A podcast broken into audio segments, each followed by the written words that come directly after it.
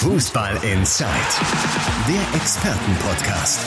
Radioreporter Timo Düngen spricht mit den Sportredakteuren der BATS. Ja, Tag zusammen. Weihnachten ist vorbei. Im neuen Jahr sind wir auch schon und da können wir doch dann auch direkt wieder loslegen. Und zwar mit einer Sonderfolge machen wir das heute. Denn während bei uns im Pott äh, Dauerregen angesagt ist, gönnt sich Borussia Dortmund die Wärme im spanischen Marbella. Und mit dabei ist unser BVB-Reporter Christian Wob. Hola und buenas dias, Christian. Hi, Timo. So ganz gut Spanisch spreche ich nämlich nicht, deswegen ich möchte hier niemanden auf den Fuß treten mit meinem unterirdischen spanischen Akzent. Ja, bei mir reicht's auch allerhöchstens zum Bier bestellen auf, äh, auf den Kanaren, aber dann ist auch schon Feierabend. Also insofern. Das, das, bekäme, das bekäme ich auch noch hin und da ist auch das äh, Schamgefühl ein bisschen geringer als jetzt hier im Podcast. das stimmt wohl. Ja, ich bin Timo Dungen, äh, bin Morgenmoderator bei Radio im Schalippe und äh, darf äh, hier mal wieder durch diesen Podcast führen. Christian, ich habe gerade schon gesagt, ich gucke hier auf den Himmel im Pott. Es ist wirklich absolutes Shitwetter. Bei euch, ich habe es gesehen, hat es heute Morgen auch ein bisschen geregnet, aber mittlerweile scheint auch die Sonne wieder da zu sein bei dir die Sonne kämpft sich immer mehr durch die Wolken, die aber doch heute ziemlich dicht sind im Vergleich zu gestern. Also gestern war super blauer Himmel, wie man sich das so vorstellt. 20 Grad, die Sonne, äh, die, die Jacke ist relativ schnell ausgezogen worden, äh, als man aus dem Flughafen rauskam. Es war sehr, sehr angenehm. Äh, heute ist es ein bisschen, äh, bisschen bedeckter, aber immer noch so ziemlich mild, so 17, 18 Grad würde ich sagen. Also hier lässt sich's aushalten. Und was noch viel, äh, viel wichtiger ist, zumindest für mein Empfinden, es ist länger hell. Das ist sehr, sehr angenehm. Absolut. Äh, hell war es äh, zuletzt stimmungsmäßig bei Borussia Dortmund nicht. Also wir erinnern uns zurück, so lange ist es ja auch gar nicht her. Ne? Kurz vor Weihnachten das 1 zu 1 gegen Mainz zu Hause und danach war die Stimmung, man muss sagen, komplett im Keller. Hat sich daran jetzt so schnell was ändern können bei Borussia Dortmund?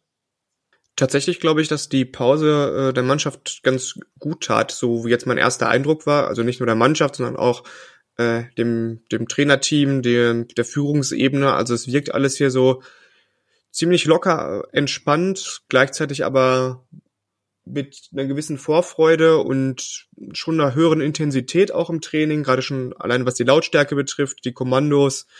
Man merkt, also da ist es durchaus Zug drin und eigentlich ja, nicht so, wie ich es ehrlicherweise erwartet hätte nach diesen beiden Spielen da vor der Winterpause. Also insgesamt, ich glaube, die sowohl die, die, die, ähm, die Änderungen im Trainerteam als auch, dass es ein ordentliches Gespräch auch mit der Mannschaft gab, plus, glaube ich, die Zeit über Weihnachten mal ein paar Tage den Kopf freizukriegen. Ich glaube, das war insgesamt eine sehr, sehr gute Kombination für die Mannschaft, um dann doch noch ähm, ja irgendwie so diesen Turnaround in dieser in dieser Rückrunde oder in der anstehenden Rückrunde zu schaffen. Über das neue Trainerteam werden wir natürlich gleich sprechen, aber dieses Trainingslager an sich, das ist ja irgendwie auch schon ein bisschen ungewöhnlich, weil es ist ja richtig reingequetscht in diesen sehr, sehr engen Terminkalender. Also ich glaube, insgesamt sind wirklich auch nur sieben Erstligisten jetzt im Trainingslager, weil man einfach sagt, das ist so eine kurze Zeit. Am 13. Januar geht's direkt schon weiter. Kriegt man in der kurzen Zeit überhaupt in diesem Trainingslager ordentlich was gewuppt? Also klar, wenn es länger hell ist, kann man offenbar ein bisschen besser trainieren. Aber lohnt sich das wirklich? Ich würde sagen, dass also diese Wintertrainingslager und allgemein die Winterpause sind ja so ein Relikt aus Zeiten vorm Klimawandel, wo es bei uns echt ganz miserabel war, auch so Richtung äh, Richtung Schnee und Eis im Winter. Das ist ja nicht mehr der Fall. Also ich glaube, rein auf Trainingsbedingungen bezogen könnte man das Programm, was sie hier machen, auch in Dortmund abspulen, problemlos. Aber du hast natürlich schon diese Komponente, du kommst in ein neues Umfeld, du kannst hier, ähm, du bist hier als Mannschaft ein bisschen zusammen, Teambuilding ist sicherlich auch ein Thema, du kommst irgendwie, ähm, das ist die Möglichkeit, zu so einem verschworenen Haufen zu werden. Und ich glaube, dass jetzt dadurch, dass die Feiertage so gelegen waren, dass du, äh, dass du ab dem ersten halt noch eine ganze fast eine ganze Woche hast und direkt relativ frühzeitig fahren konntest und jetzt insgesamt eine Woche hier bist, ich glaube, das lohnt sich dann, ähm, das lohnt sich schon und ist jetzt auch nicht ja nicht so, dass äh, äh, der BVB hier so ein, in so einem Sparurlaub ist, sondern ähm, oder das heißt im Sparurlaub. Aber das ist ja ist ja auf jeden Fall in der Reisekasse vom BVB drin, hier nochmal so ein Trainingslager ähm, so ein Trainingslager durchzu, durchzuführen, was ja bei vielen ähm, Vereinen unterhalb der, der zweiten, der ersten Liga, der unterhalb der zweiten sowieso äh, nicht so einfach möglich ist. Wie, wie eng getaktet ist denn jetzt dieses Trainingslager? Also ich könnte mir vorstellen, dann muss es ja jetzt auch wirklich zack, zack, zack gehen. Ja, du hast so ähm, zwei Trainingseinheiten, zwei Trainingseinheiten am Tag. Die erste war schon äh, gestern, also Mittwochnachmittag nach der Ankunft. Wir können jetzt ähm, eine pro Tag sehen. Ähm, wahrscheinlich auch noch das, das Auslaufen am Sonntag äh, nach dem ersten Testspiel gegen Alkmaar. Dann ist am darauffolgenden Dienstag nochmal eins äh, gegen Standard Lüttich und ähm, auch unter anderen äh, Voraussetzungen, sage ich mal. Es wird ja irgendwie über, lass mich nicht lügen, viermal 30 Minuten, glaube ich, der zweite Test gespielt. Ähm, es geht natürlich auch ums Ausprobieren, ähm, aber es ist schon, wie gesagt, äh, ja, ist schon eng getaktet ähm, und ähm, weil wir sehen ja einmal diese Trainingseinheiten und da noch was dahinter passiert, also Medientermine, ähm, die individuelle Behandlung, individuelles Training, individuelle Einheiten. Es sind ja auch die Verletzten mitgefahren, die hier weiter ihre ihre Reha machen. Also ähm, klar haben sie Spieler auch Freizeit, aber insgesamt ist das schon ist das schon, glaube ich, ein, ein ordentliches Programm hier. Jetzt äh, haben wir ja über die Stimmung in der Mannschaft gesprochen. Haben wir gesagt, die, und auch im Umfeld, die war durchaus im Keller. Allerdings war das ja nicht das Einzige, was diese, ja, du hast auch gesagt, diese zwei Spiele vor der Winterpause bewirkt haben. Edin Terzic stand ja auch wirklich enorm in der Kritik. Dann gab es dann mehr oder weniger die Entscheidung äh, intern, die man getroffen hat, wir machen mit Edin Terzic weiter. Trotzdem das Ganze muss doch an so einem Trainer auch ein bisschen nagen. Also wie wirkt er auf dich? Hat, hat das Spuren hinterlassen, diese ganzen Diskussionen? Ehrlicherweise haben wir jetzt noch nicht so äh, den großen Kontakt gehabt. Also bis auf so ein kurzes frohes Neues wünschen am Flughafen sehen wir ihn eher so momentan aus der Ferne, also wie er auf dem Trainingsplatz steht. Es fällt mir deswegen schwer, so da so wie er auf mich wirkt, zu, zu interpretieren. Hm, also ich fand in diesem in dieser kurzen Zeit, wo wir wo wir gesprochen hatten, fand ich jetzt schon, dass er so ein bisschen also er gut gelaunt und auch relativ ähm, zuversichtlich wirkte. Aber ihm ist natürlich auch klar, dass wenn es jetzt nicht läuft in den nächsten vier Spielen und wenn wir ehrlich sind und uns das Programm angucken, die muss der BVB ja alle gewinnen, dann hast du wieder eine Trainerdiskussion, die ähm, äh, natürlich auch Fahrt aufnehmen wird durch die äh, Personalie Nuri Shahin. Und ähm, deswegen, es ist halt, äh, ja, noch, äh, noch so eine, so eine warten wir es mal ab Phase gerade. Also ich bin gespannt, wie es dann, also je nachdem wie die Ergebnisse werden. Aber klar ist natürlich auch, dass sie irgendwas hätten, dass sie irgendwas machen mussten jetzt in dieser ähm, nach dieser Hinrunde und ähm, hätten klar, du hast natürlich dann immer so diese Diskussion mit Shahin, wie ist er nicht der kommende Cheftrainer? Andererseits wäre es ja noch viel viel brisanter und schwieriger geworden, hätten die jetzt einfach gar nichts gemacht und der Neustart wäre wieder völlig daneben, wäre völlig daneben gegangen dann hättest du natürlich noch mal eine andere, viel, viel, viel pikantere äh, Diskussion gehabt. Bevor wir da jetzt auf diese Schwierigkeiten durch diese neue Konstellation eingehen, würde mich einfach mal interessieren, wie muss ich mir jetzt jetzt vorstellen, mit Bender und Schein, die jetzt auch noch dazugekommen sind, also die sollen Edin Terzic unterstützen, aber wie sieht das konkret aus auf dem Platz? Bisher ist das, äh, das ist auch nicht unüblich für Co-Trainer, die leiten den Großteil der Trainingseinheiten. Ähm, die sagen die Übungen an, die erklären die Übungen, die geben direkt das Feedback ähm, den Spielern. Das ist ähm, unabhängig, wie dieser Co-Trainer heißt, normal, sag ich mal. Aber gerade bei, also du siehst einmal bei Sven Bender, finde ich, dass der auch so auf einer, auf einer sehr guten Ebene mit den, mit den Spielern ist. Also es wird, es wird viel gelacht, es gibt so, ähm, also wirkt für mich sehr nahbar ähm, du siehst, dass er noch nicht lange, äh, dass er noch, dass seine Karriere noch nicht lange zurück, ähm, zurückliegt. Äh, er lobt viel, das ist mir so aufgefallen.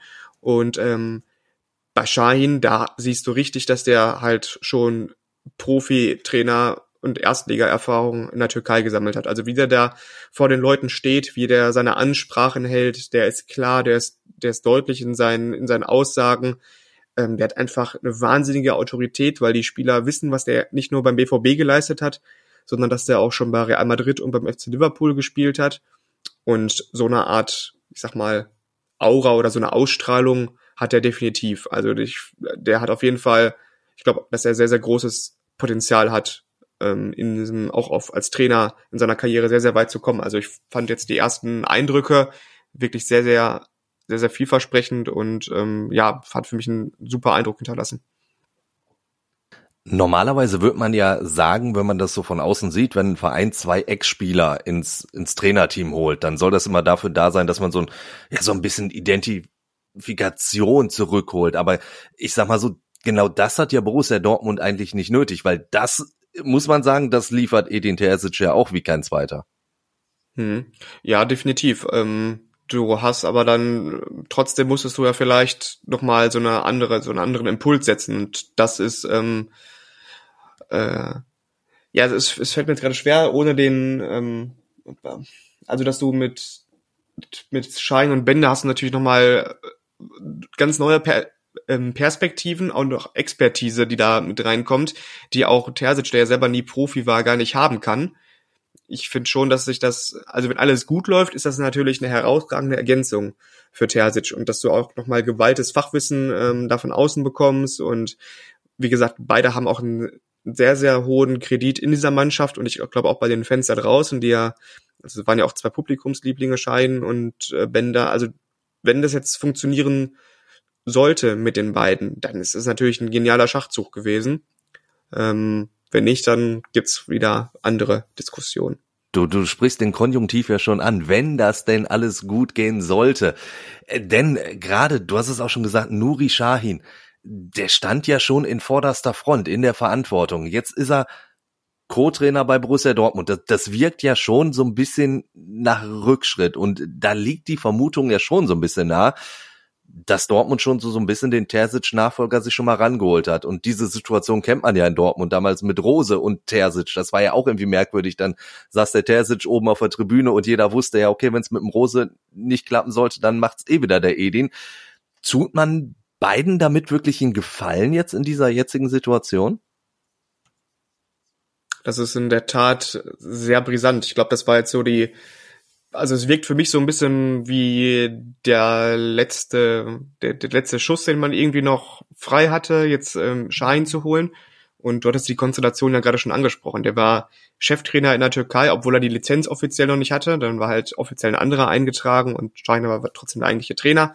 Der war auch als Sportdirektor für die Kaderplanung ähm, zuständig. Also der hat ja in der Personalunion alles gemacht.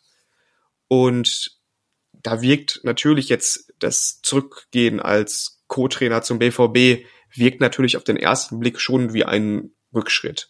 Ähm, ihm ist aber auch klar natürlich, dass, dass die Arbeit beim BVB nochmal eine andere ist als in der Türkei. Und ähm, er weiß, dass er noch viel lernen muss und ich glaube auch, dass er, dass er auch von Terzic noch einiges mitnehmen wird. Aber der ist unfassbar ehrgeizig, der Nuri Shahin. Der weiß auch, glaube ich, genau, was er kann. Der weiß genau, was er nicht kann. Und der wird an diesen Schwächen arbeiten und an seinen, und seine Stärken weiter verbessern.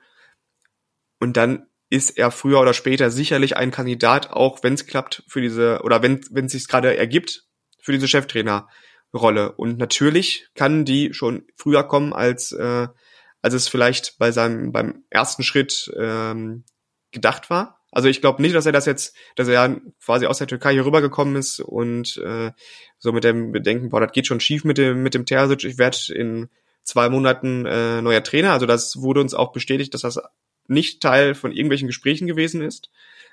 Aber natürlich, der ist so ehrgeizig.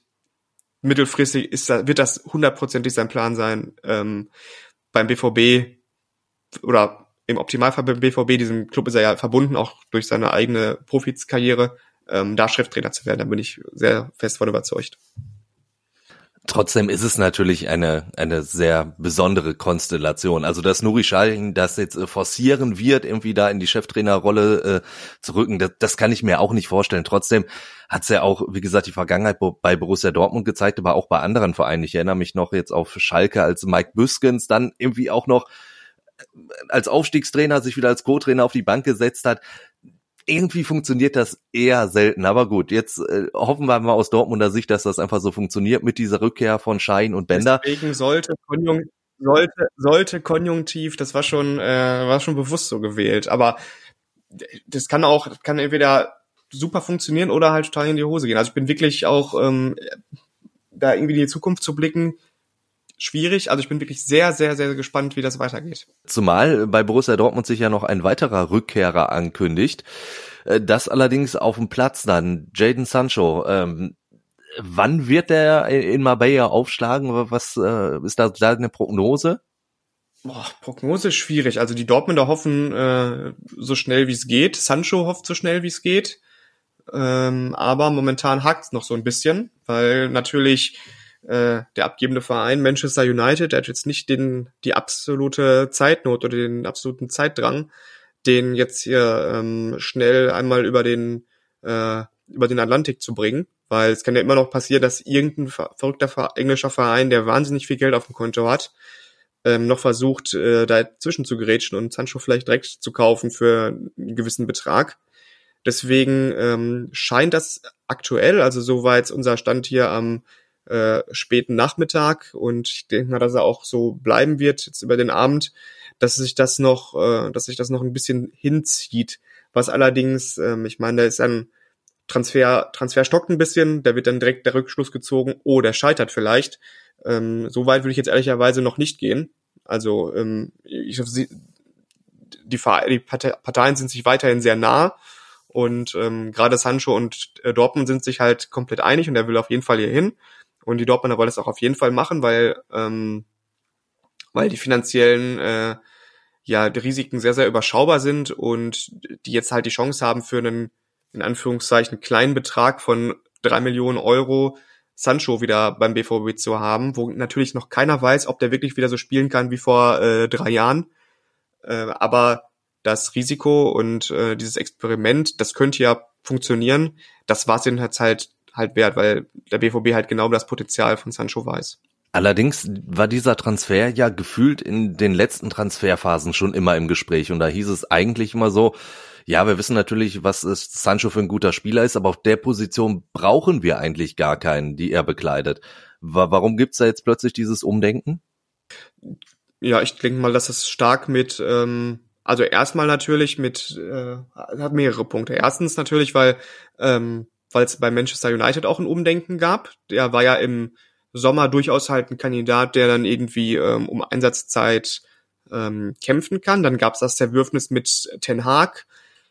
Ten Hag ist dann überraschenderweise jetzt immer noch ähm, Manchester United Trainer. Ähm, es gab keinen neuen, der es irgendwie dann nochmal neu mit äh, Sancho probieren probieren konnte. Ähm, der war jetzt dann, also Sancho war halt bei Ten Hag komplett unten durch. A new year is full of surprises, but one thing is always predictable. Postage costs go up. Stamps.com gives you crazy discounts of up to 89% off USPS and UPS services. So when postage goes up, your business will barely notice the change. Stamps.com is like your own personal post office, wherever you are. You can even take care of orders on the go with the mobile app. No lines, no traffic, no waiting. Schedule package pickups, automatically find the cheapest and fastest shipping options, and seamlessly connect with every major marketplace and shopping cart. There's even a supply store where you can stock up on mailing supplies, labels, even printers. Stamps.com has been indispensable for over 1 million businesses just like yours. All you need is a computer or phone and printer. Take a chunk out of your mailing and shipping costs this year with Stamps.com. Sign up with promo code PROGRAM for a special offer that includes a four week trial, plus free postage and a free digital scale. No long term commitments or contracts. That's stamps.com code PROGRAM. Äh, suspendiert worden, äh, hat jetzt seit vier Monaten nicht mehr gespielt. Und dann gab sich natürlich jetzt die Möglichkeit für Manchester United, ähm, dass sie weil wenn er da auf der Tribüne sitzt oder gar nicht mehr zum Vereinsgelände kommen darf, dann hilft er denen natürlich auch nicht weiter. Wenn der jetzt aber für ähm, den äh, für eine gewisse Zeit und Dortmund gibt dafür sogar noch ein wenig Geld her, jetzt auch keine Unsummen, sondern halt nur diese drei Millionen.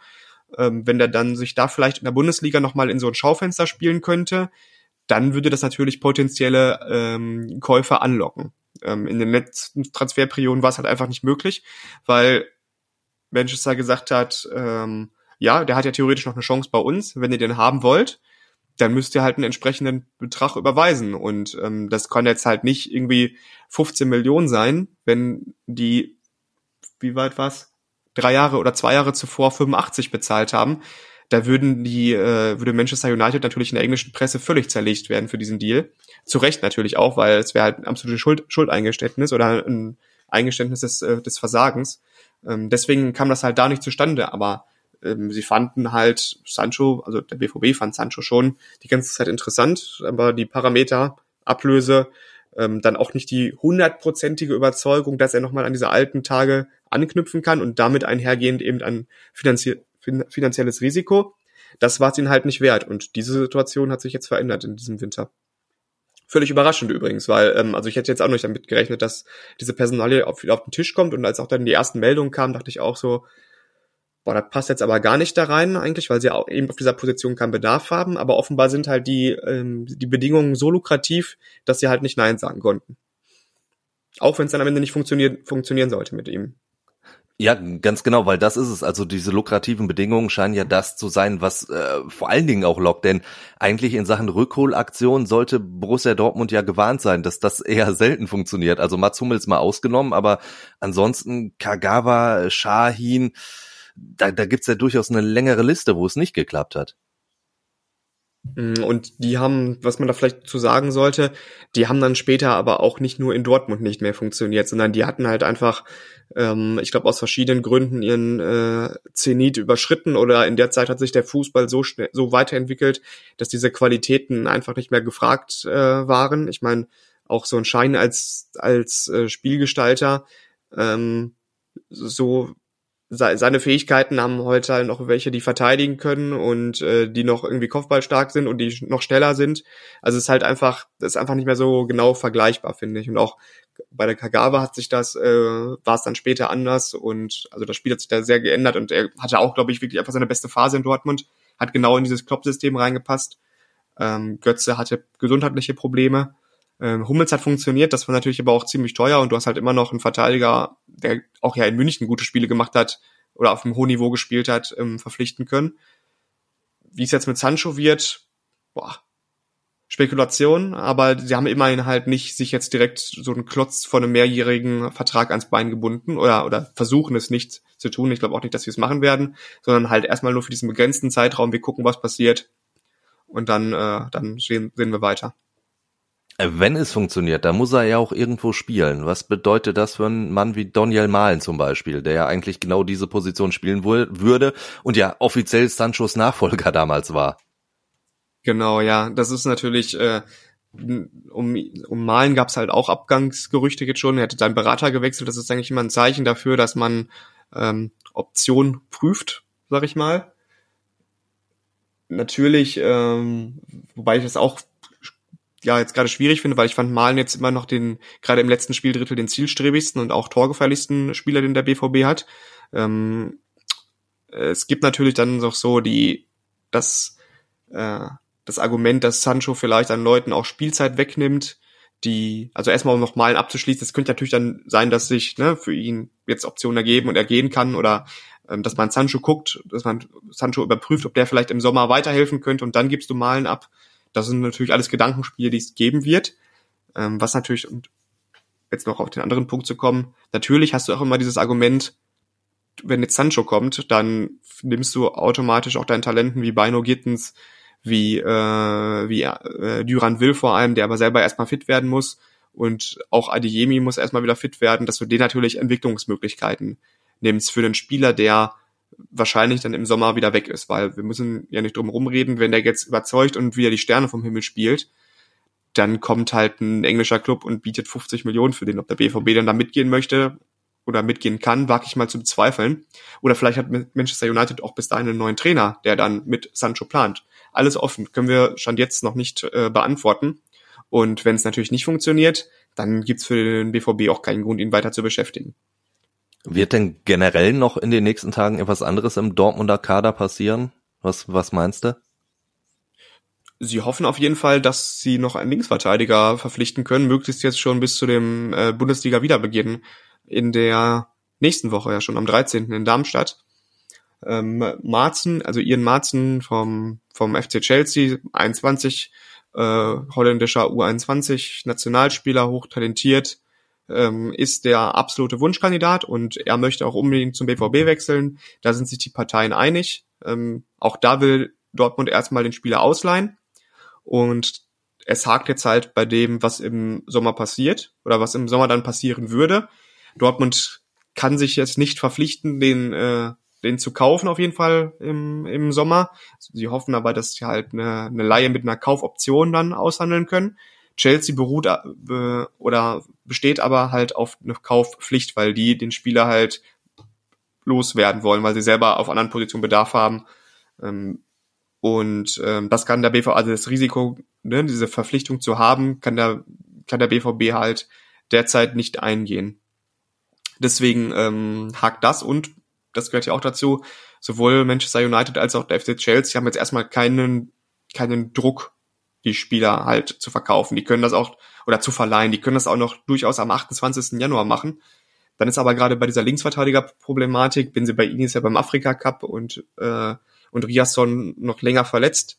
Ähm, das, das wiederum äh, kann sich der BVB ja eigentlich nicht leisten. Also die brauchen möglichst schnell möglichst bis zum Ligabeginn halt einen neuen Linksverteidiger. Und das soll Marzen sein, ob es dann klappt oder ob dann am Ende doch wieder jemand anderes kommt. Auch das wird sich jetzt zeigen dann in den Verhandlungen mit Chelsea, wie ähm, ob Dortmund es schafft, Chelsea da irgendwie von dieser Kaufpflicht wegzubringen. Also, ich merke schon, auch am Ende unseres Gesprächs bleiben wir äh, sehr, sehr viel im Konjunktiv und müssen einfach schauen, wie sich das so weiterentwickelt bei Borussia Dortmund. Christian, ich wünsche dir noch ganz, ganz viel Spaß da in äh, Spanien, in Marbella. Genieß die Zeit, genieß vor allen Dingen auch äh, das Wetter, wenn du ein bisschen Zeit hast. Ich weiß, das ist für euch Reporter da vor Ort eigentlich quasi nicht vorhanden, diese Zeit, aber die, die ihr hast, genieß sie auf jeden Fall.